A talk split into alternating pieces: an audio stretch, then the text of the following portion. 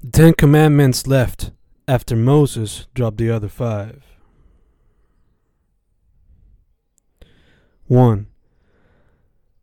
No matter how hard they tried, the people always found other deities, or at least what felt like them, to idolize, and it's only now when that idea seems to be slowly fading. 2. They always said lightning would come from the skies and strike those who use its name in vain, pero yo no he visto nada. 3. Good luck telling that to those who worship capitalism or those who struggle to live under its circumstances. 4.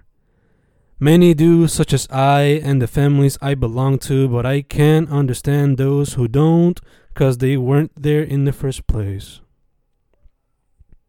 5.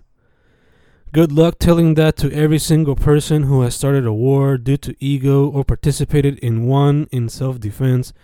Good luck telling that to every single person who has ever committed such an act willingly without the proper brain capacity to control themselves. Justifiable?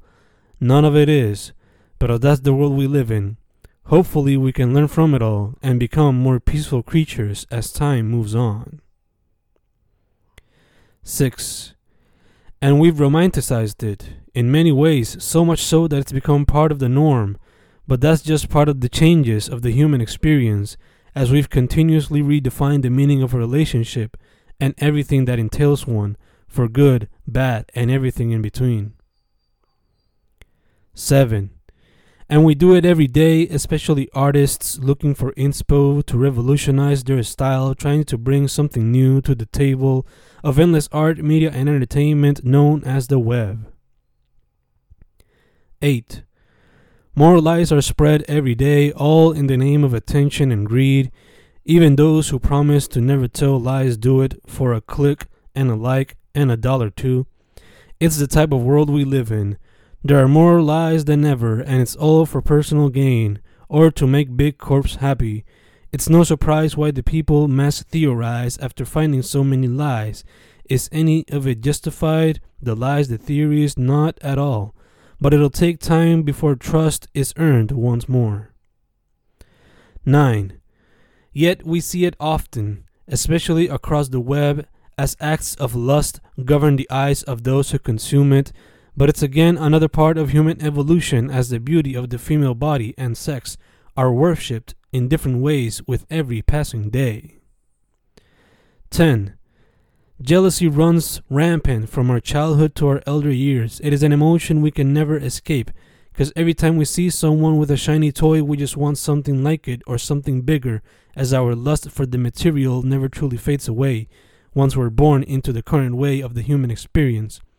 What can we do to escape such a feeling?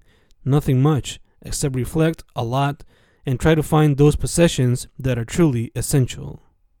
7. 1. Gluttony. Gluttony will be the end of me. That's my classic phrase y por eso sigo ajustando la dieta, comiendo un poco menos, comiendo un poco más temprano, siempre on the lookout de mi historial y el familiar, just in case haya que hacer más ajustes. Solo me falta una rutina de ejercicio para mantenerme en la línea. I should also do this with my art and media consumption. It often feels like I consume much more than what I produce. I don't know if others feel the same way, pero en esa estamos, y esas son las que hay que modificar. 2. Sloth. Laziness might be our downfall, but these days it's hard not to do it. Previous generations have made it easy for us to just be sloths. Plus, why put on so much effort into workplaces that don't value us enough to provide proper pay or respect? Plus, newer generations care very little for the Bible. They no longer fear being sloths. If anything, they fear it because they want to leave a legacy, because they don't want to be forgotten. Working hard as an act of kindness or for the better of future generations has taken a backseat recently. The individual has taken the forefront, so sloth has merely become another art form. 3. Greed. Probably the deadliest of sins and the one practiced the most in the capitalistic system we try to survive daily. It is the one sin that might truly take us to our graves as climate change continues to kill our chances at a future and big corps do very little to cooperate with the cause. 4. Pride. As Boricuas, we practice you often, and that leads us to celebrate our culture to its fullest while silencing the dark side that constantly looms over our islita. As a people, we practice you often, and that leads us to a huge can of worms full of problems because we fail to let humbleness have a seat at the table, destroying any form of communication or understanding that could lead us to a better place. 5. Lust.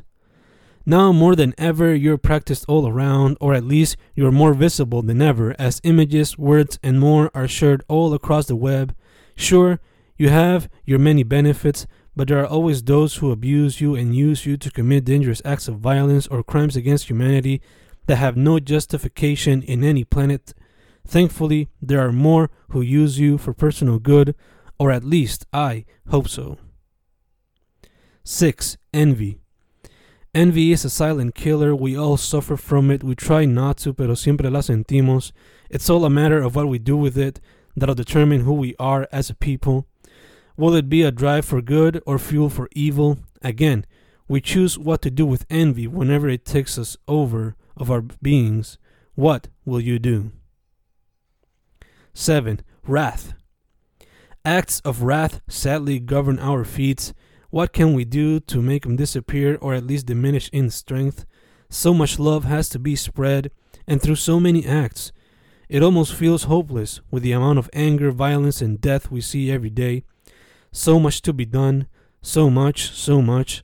Pero si tomamos the necessary steps to at least learn and somehow share what we've learned, I feel that everything can slowly change.